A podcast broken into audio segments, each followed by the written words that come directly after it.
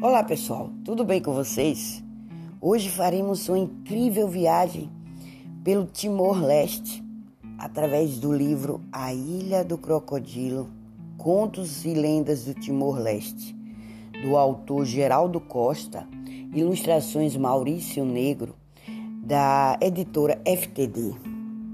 Então, conheceremos essa incrível incrível, esse incrível povo e esse incrível país através de um conto, o macaco e o crocodilo. No tempo em que os animais falavam, o crocodilo e o macaco eram muito amigos e gostavam de brincar junto na praia, entre a floresta e o mar.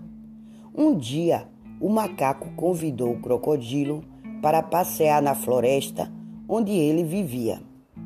Neste dia, eles brincaram o dia todo, sem perigo, e assim aconteceu muitas vezes. Mas depois foi a vez do crocodilo convidar o macaco para passear na sua casa, o mar. Vou com muito gosto, respondeu o macaco, mas não sei nadar e tenho medo de me afogar. Ah, amigo macaco, não há perigo nenhum. Você monta em minhas costas e eu levo você por toda parte. No outro dia cedo, o macaco foi ao mar e o crocodilo já o esperava na praia. Vamos, amigos, vamos! Monte aí nas minhas costas. Se sentir muito calor, me avise com um beliscão, tá? Para que eu me abaixe dentro da água e assim você poderá se refrescar um pouco. O macaco logo subiu às costas do crocodilo e eles foram bem longe no meio do mar. O passeio estava uma maravilha, estava uma beleza, com a brisa, com o vento do mar, o sol brilhante e o macaco achou a coisa mais incrível do mundo. E amou o mar mais do que nunca. Nem queria mais voltar para casa, de tão boa que estava aquela viagem. Já de tardezinha, o crocodilo hum, começou a sentir muita fome. Sua barriga estava roncando. Então ele falou ao macaco: Ah, meu amigo, estou morto de fome. E nós estamos muito, mas muito longe da terra. Desculpe, amigo, mas você, você será minha comida preferida. E de preferência vou comer o seu coração macaco ficou com muito medo, começou a tremer ao ouvir isso.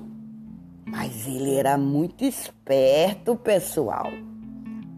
Já o crocodilo era meio bobinho, por isso aceitou logo a proposta do macaco.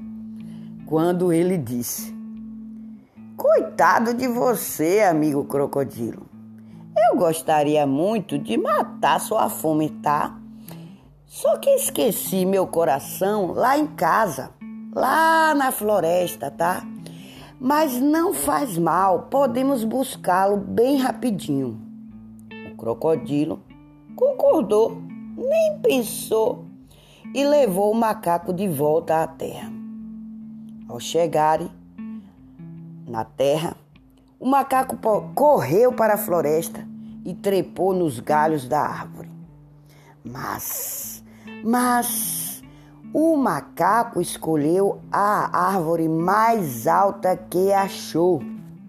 De lá, ele ainda podia avistar o crocodilo, com a cara mais lerda deste mundo, e gritou para ele: Daqui por diante, amigo crocodilo, é cada um na sua casa, entendeu? Por isso, até hoje, o crocodilo não se afasta muito da água e o macaco não se aproxima muito do mar e mora no alto das árvores. Muito obrigada.